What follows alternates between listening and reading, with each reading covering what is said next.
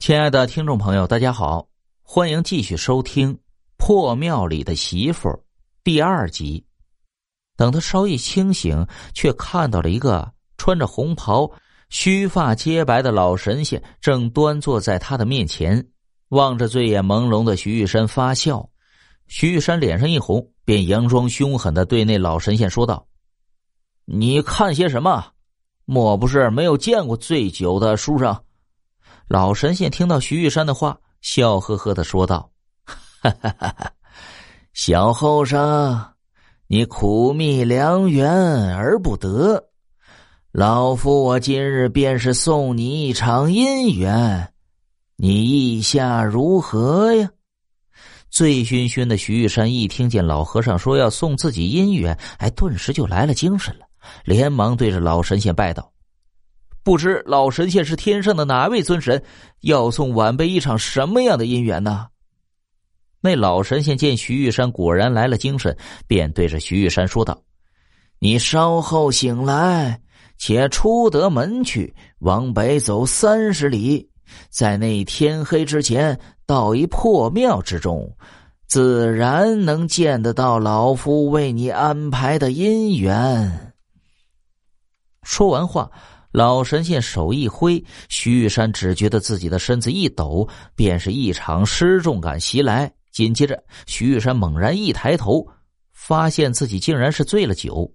但是，一想到在梦中见到的那位老神仙呢，以及那老神仙说的话，徐玉山顿时也来不及多想，跌跌撞撞的就跑出了门，直接冲着北边跑了出去。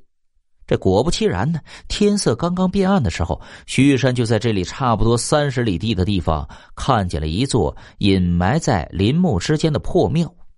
走进了破庙之后，不小心绊倒了一个东西，昏了过去。等到徐玉山醒来时，时间已经是到了夜深了。徐玉山才觉得头痛，便感觉身边一暖，扭头一看，身边竟然是一个已经烧的只剩下炭火的火堆。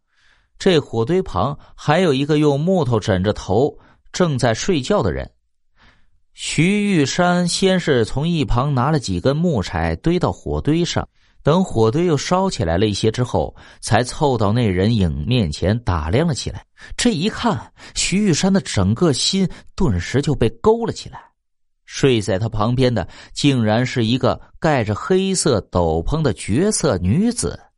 这女子唇红齿白，一双妙目紧紧的闭着，在火光下隐隐发亮的薄唇偶尔蠕动一下，似是那六月天最娇嫩的花骨朵。正当徐玉山聚精会神的看着那女子的双唇时，却不想这女子竟然睁开了眼睛，从熟睡中醒了过来。也不等那女子开口询问，徐玉山便当先开口说道：“姑娘莫怪。”在下午时受一老神仙指点，称在下有一份姻缘，应在这破庙之中。唐突之间，若是有所冒犯，还望姑娘不要见怪。谁知道听完徐玉山的话之后，那女子竟然没有开口呵斥，而是娇滴滴的点头应道：“奴婢也是应了一位老神仙在梦中所指，便来到了此地，等那如意郎君。”就这样啊。年近四十岁的徐玉山，竟然在破庙里捡回来一个漂亮老婆的事情，以极快的速度传了出去。一时之间，前来徐玉山处求问的人数不胜数。那徐玉山落魄了半生，竟然因为这件事收了不少的礼，一反常态的富裕了起来。